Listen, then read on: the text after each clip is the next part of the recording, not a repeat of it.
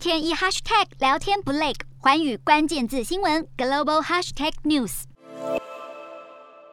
这一节的寰宇大话题要来关注到的是，美国联准会有什么样新的动作，让美股四大指数在六号的时候是全面收低。那么，美国联准会六号的时候公布了三月会议记录，显示接下来可能会采取激进的行动来遏制通膨，甚至连鸽派的官员都转阴了，就反映出将积极的紧缩货币政策。就让我们带您来看三月会议记录中的四大要点。那么，首先就是加速缩表，所以根据会议记录呢，其实。联准会已经敲定了，最快五月开始就会加速缩表，所以预计每个月会缩减多达六百亿美元的美国公债以及三百五十亿美元的抵押担保证券。那么，相当于每个月缩表的总额就会达到九百五十亿美元。这样的缩表步调其实是远远快过了上一轮，也就是二零一七到二零一九年每个月缩减五百亿美元资产的规模，所以几乎是快了将近一倍。那么，第二要点呢，当然就是乌俄战。战争的关系，所以除了缩表之外，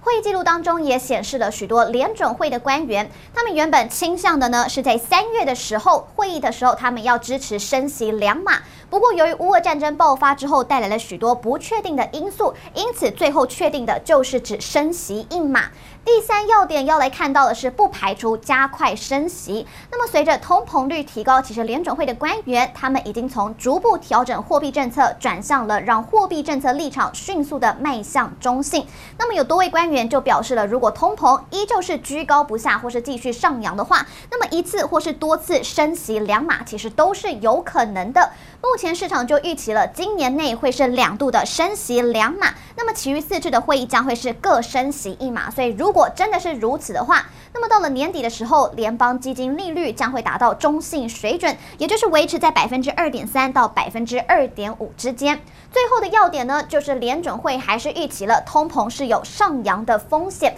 那么其中可能导致通膨继续上升的因素，就包含了目前强劲的需求，能源以及商品的价格还是不断的飙涨，以及供应链现在是受到了干扰，并且是需要长时间才能够解决的。所以联准会官员就表明了，他们对升息以及缩减资产的负债表要采取更积极的做法。Hello，大家好，我是寰宇新闻记者孙艺林。国际上多的是你我不知道的事，轻松利用碎片化时间吸收最新国际动态，立刻点选你关注的新闻议题关键字，只要一百八十秒，带你关注亚洲，放眼全球。